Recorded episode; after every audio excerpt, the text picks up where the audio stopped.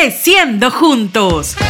Todos juntos por el progreso de nuestra región. Creciendo juntos. Bienvenidos amigos a Creciendo juntos. En esta oportunidad vamos a hablar de la importancia de la nutrición en la alimentación de los niños. Considerando que en el Perú la anemia afecta a al menos 700.000 niños y niñas entre 6 meses y 3 años, según la Organización de las Naciones Unidas para la Alimentación y la Agricultura.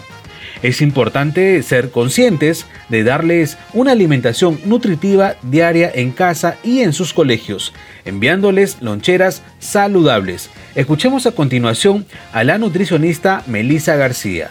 La alimentación saludable precisamente se caracteriza porque nos va a ofrecer una variedad de alimentos, de preferencia alimentos en estado natural o con el mínimo procesamiento. En el caso de los niños preescolares 3, 4 y 5 añitos, son los padres de familia pues se encargan de la elaboración de estas loncheras. ¿Y cuáles son las características que debe tener esta lonchera? Pues que sea fácil de preparar, que tenga alimentos nutritivos, que sea higiénicamente manipulado. Y si nos centramos en los alimentos nutritivos, pues es retirar los alimentos ultra procesados que antiguamente o anteriormente se llamaban alimentos chatarra, ¿no? Estos alimentos ultraprocesados precisamente son aquellos alimentos que tienen una alta concentración de azúcar, grasas saturadas, ¿no? Entonces tenemos que evitar incluir este tipo de alimentos en las loncheras de los niños y preferir alimentos naturales, que son pues frutas, la fuente de proteína, un huevito sancochado, ¿no? un pancito con su pollito deshilachado, también tenemos que tener las grasas saludables, palta, por ejemplo, alimentos ricos en hierro también, un pan con sangrecita por ahí, un choclito con queso y recordar que la lonchera representa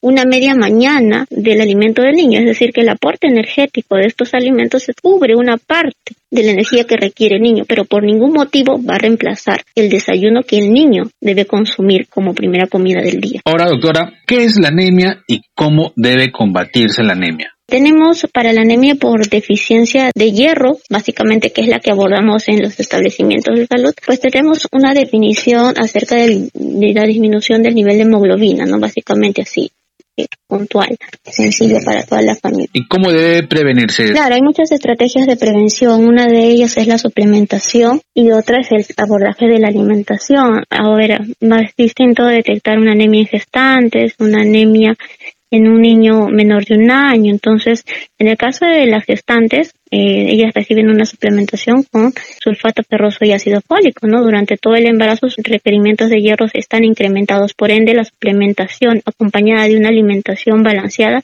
van a ayudar que esta gestante que lleva pues eh, al bebé ¿no?